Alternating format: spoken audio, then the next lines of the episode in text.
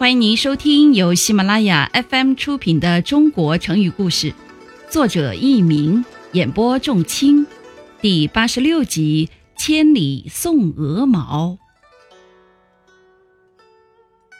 唐朝的时候，地方官吏经常要向皇帝进贡礼物。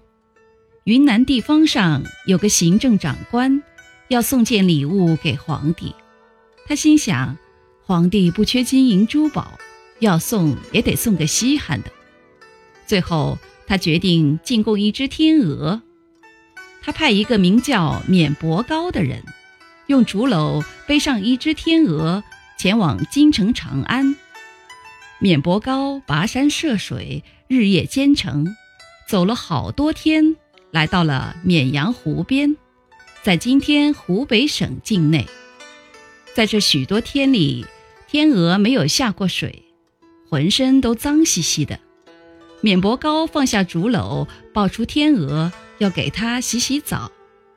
不料天鹅一纵，挣脱了他的怀抱，扑棱一声，振翅要飞。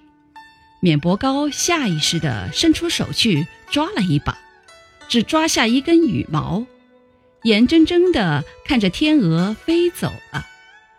免伯高又着急又害怕。伤心的大哭了一场。后来，他急中生智，怀揣着那根羽毛，赶往了都城长安。听众朋友们，您正在收听的是由喜马拉雅 FM 出品的《中国成语故事》。多日后，免伯高终于来到了长安，随着各地前来进贡的使臣去见皇帝。轮到免伯高时，他手捧羽毛走上前去。为皇帝唱了一首歌：“天鹅共唐朝，山高路途遥。沔阳湖失去，倒地哭嚎啕。上父圣天子，可饶免伯高。礼轻情意重，千里送鹅毛。”皇帝莫名其妙。